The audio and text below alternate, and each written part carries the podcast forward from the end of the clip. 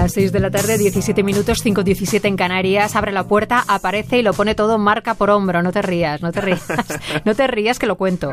Fernando de Córdoba, buenas tardes. Hola, buenas tardes, ¿qué tal? Eh, porque viene y habla de marcas y nos enteramos de cosas muy curiosas, ¿no? Por ejemplo, ¿qué nos traes hoy? Pues mira, como hoy es 9 de octubre, 9 de octubre, Día de la Comunidad Valenciana, pues no podíamos dejar de dedicarles la sección de esta semana a los amigos valencianos. Y además con mucha razón, porque eh, la capital, la ciudad de Valencia, es durante este año 2022 la capital mundial del diseño, oye, que se dice pronto. Y bueno, pues están haciendo de todo, están haciendo cientos de actividades, talleres, exposiciones, conferencias. Vamos, que si os gusta este mundillo, tenéis una parada imprescindible. Bien, creo que el homenaje va dirigido a la comunidad valenciana, como quieres que sea. Pues mira, creo que podría ser interesante que, ya que venimos a hablar de marcas, pues aprovechásemos el día de hoy para repasar algunas marcas míticas de esta comunidad autónoma, porque hay muchísimas, por supuesto, pero yo voy a hablarte de tres, que a lo mejor sabes si son valencianas o a lo mejor no, pero que están muy presentes en nuestra vida cotidiana y que tienen algunas historias curiosas detrás. de semana, pero que la gana, bananas. La valenciana. ¿Con qué marca empezamos? Pues mira, te voy a hablar de una marca que todos conocemos, pero que quizás pocos saben que tiene un origen valenciano, y es que su inventor fue incluso alcalde de la ciudad de Valencia. Estamos hablando del doctor Trigo y el refresco que inventó, o, mejor dicho, los refrescos que inventó. ¿Que inventó más de uno o qué? Sí, sí, sí, inventó varios, pero entre ellos dos refrescos míticos, Trinaranjus y Naranjina, que hoy no se venden en España, pero que conocemos por el mundo con el nombre de Orangina. Pero bueno, déjame que te hable del doctor Trigo porque este hombre era súper peculiar, era un adelantado a su tiempo. Era farmacéutico, ¿no? Bueno, farmacéutico entre otras cosas, porque sí, su ocupación principal diríamos que era la de farmacéutico inventor, pero su nombre era Agustín Trigo Mezquita. En, 1900, en 1896 abrió una fábrica laboratorio en la calle Sagunto de Valencia en la que producía todo tipo de productos, pues desde insecticidas hasta esencias o licores. O sea, que era un maestro de la diversificación y un pionero también. ya te digo. Hombre, desde esencias hasta todo lo que pudiera mezclar. Sí, sí, este hombre... que mezcla. Bueno, su primer producto con éxito fue el citrato de magnesia efervescente, que era una especie de sal de frutas con sabor a limón, que bueno, incluso le dieron un premio. Eh, decían sus anuncios que le dieron un premio en la exposición de París de 1900 y en la de Niza de 1901. ¿Y siguió experimentando con los cítricos? Pues sí, porque este hombre debió ver que pues ahí estaba el negocio y se metió más en la investigación de, de cítricos, naranjas, limones, extrayendo esencias, que bueno, ya sabemos que la comunidad valenciana es una gran productora de cítricos y así es como registró su primer refresco, al que como decíamos antes pues le llamó naranjina, que yo no sé a ti, pero a mí me suena un poquito como a nombre de medicamento, ¿no? Se le veía ahí la profesión al, señor. Pero no me lo digas, era de naranja. Sí, sí, sí. Eso sí, ¿no? ¿Te, imaginas que te digo que no? No, era aguacate. no, pues naranjina se lanzó en el 33 y era un refresco de, con burbujas de sabor a naranja.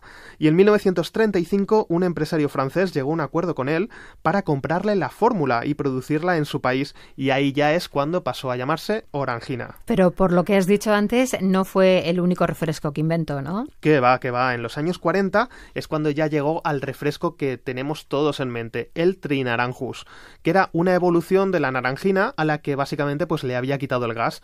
Y sobre el nombre Trinaranjus también hay varias historias, porque por un lado se dice que si que se hacía con tres naranjas. Sí, claro, que es porque entre... había el zumo de tres naranjas, que sean tres variedades de naranjas, pero mira, yo a mí ese tri me suena mucho a trigo. Yo creo que quiso dejar su huella ahí gustas así, tan natural.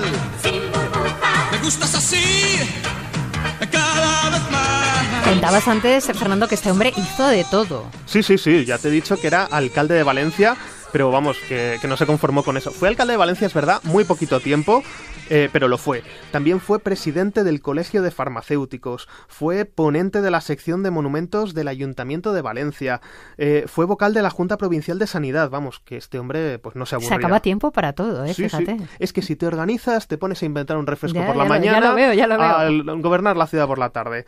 Bueno, y en cuanto a Trinaranjus, ahí sigue, pues un poquito cambiado, porque en los años 80 acortó su nombre, pasó a llamarse llamarse Trina y hoy en día pues es una marca propiedad del grupo internacional Schweppes Suntory, que además de Trina y Schweppes, pues como se ve en su nombre, es dueña de otras marcas míticas como por ejemplo La Casera, pero esta marca no es valenciana, así que ya hablaremos de ella otro día. ¿Qué más nos traes? Pues mira, vamos a pasar a la segunda marca que te traigo hoy, porque es una que hemos tenido todos alguna vez en nuestras manos de pequeños, famosa una marca de juguetes que se nos viene a la mente mm, pues de las primeras, ¿no? Cuando pensamos en este sector. Y por supuesto, si hablamos de ella hoy es porque también tiene origen valenciano. Concretamente, son del pueblo de Onil. Y es que en su propio nombre lo explican, porque famosa no se llama así porque las muñecas tengan mucha fama, que también, sino porque son las siglas de Fábricas Agrupadas de Muñecas de Onil Sociedad Anónima. Bueno, un día tenemos que dedicar la sección a siglas. Pero mira, tuvieron suerte con el nombre. Sí, sí, sí. Imagínate que te sale. Pues no, oye, hay que, hay que tener suerte también, un poco de visión. Porque además el nombre te lo explica todo. En O'Neill, lo que había normalmente, eh, tradicionalmente, eran diferentes empresas, artesanos, que se dedicaban a la fabricación de muñecas. Y en el año 57, Famosa surge para agruparlas y darles más fuerza. Inicialmente eran como 25 las empresas que, de muñecas que se unieron y bueno, tuvieron sus altibajos, algunos se fue, otros se incorporó, pero básicamente Famosa acabó convirtiéndose en una de las empresas más importantes del sector juguetero español. Fabricaron algunas muñecas que hicieron honor a la marca desde luego porque fueron muy muy famosas. Sí, sí, sí, totalmente. Al año siguiente de fundarse ya lanzaron su primera muñeca que no venía de ninguna de las empresas previas, que se llamaba Gwendolina. Y era una muñeca que no era un bebé, era una chica mayor, un poco como, como la Barbie, y precursora de otra muñeca mítica que fue la Nancy, que llegó 10 años después también a famosa. Pero también son de famosa, por ejemplo, pues otras marcas míticas como las Barriguitas, o Nenuco, o los Pinipón. Y yo creo que algún oyente seguro que recuerda que en la primera etapa, allá por los 70, comenzaron a fabricar los Playmobil, pero que no se llamaban Playmobil, se llamaban Famóvil, famosa móvil. Y por supuesto, no podemos olvidar su villancico. Las muñecas de famosa se dirigen al portal para hacer llegar al niño su cariño y su amistad. Pues es un clásico de la Navidad. Mira, tienes a Teresa Hermosa encantada. Qué maravilla. Es que es, es, imposible no bailar esto. Es que este, este villancico lo escuchas y yo creo que a todo el mundo le trae buenísimos recuerdos. Totalmente, es un clásico. Salió por primera vez en el año 70 y bueno, y como sabes bien, la letra de esta canción la escribió Luis Figueroa Ferretti, mm. Que tuvo una época de creativo publicitario antes de formar parte de la historia de la radio y de Radio Nacional también. Yo tuve la suerte de trabajar con él muchos años y siempre le contábamos, tenía una paciencia, era maravilloso y tenía una paciencia de santo porque le pedíamos una y otra vez que contara cuando llegaba la Navidad la historia del villancico. Qué bonito, qué bonito. Y sí, la verdad es que eh, fue un gran hombre. ¿Cómo le va a esta empresa hoy, Fernando?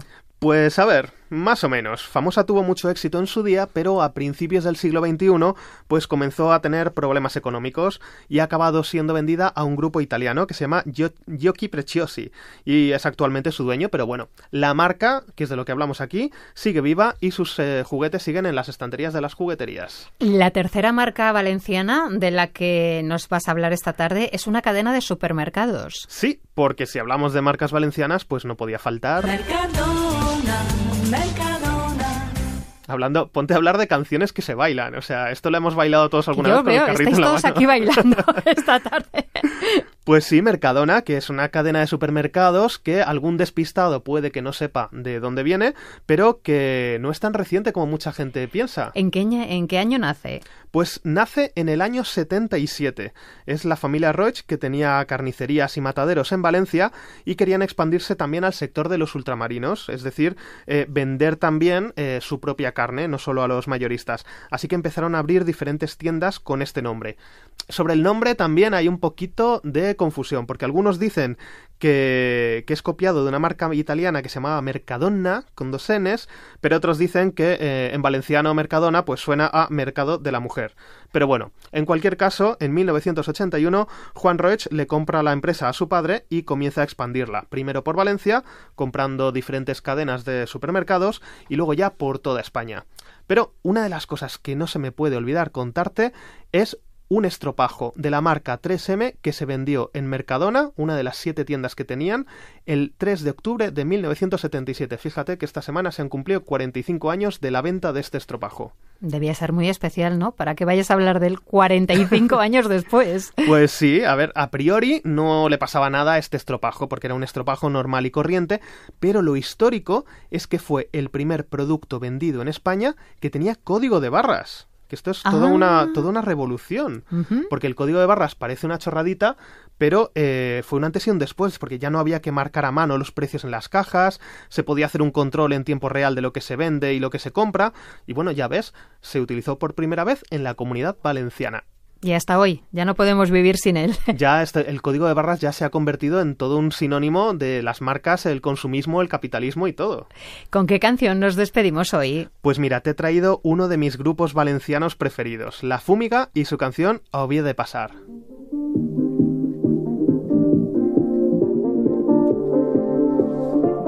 Nos quedamos escuchándola hasta y media, hasta el momento en que llega la información aquí en Radio 5. Gracias, Fernando. Gracias a vosotros.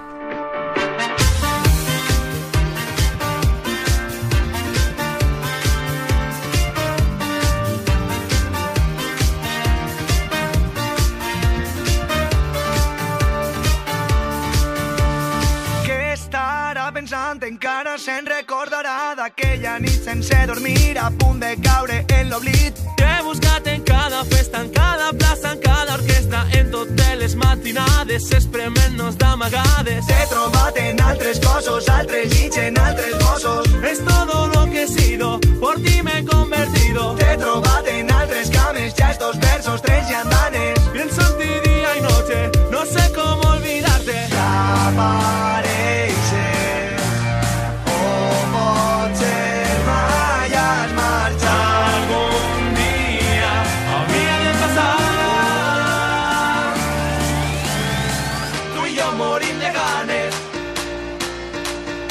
Tu i